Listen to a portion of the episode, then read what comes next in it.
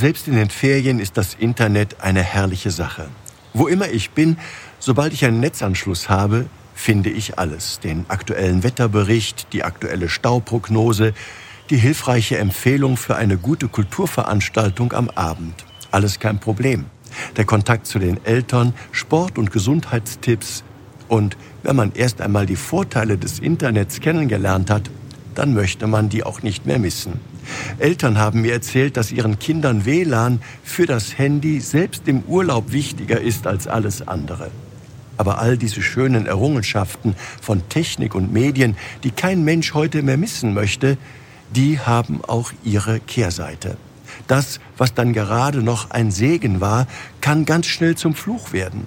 Wenn zum Beispiel die direkte Kommunikation in der Familie immer zu kurz kommt, weil Eltern und Kinder gleichermaßen und permanent nur noch am Handy daddeln. Wichtig ist, wie immer, das rechte und richtige Maß. Hilfreich ist auch hier eine gute Ausbildung.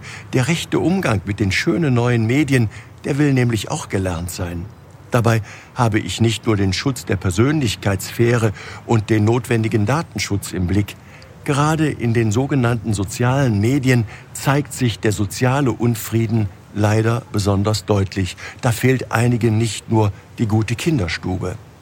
Manche Meinungsäußerungen im Netz, die sind so beleidigend und diffamierend, dass sogar ein Straftatbestand geprüft werden muss.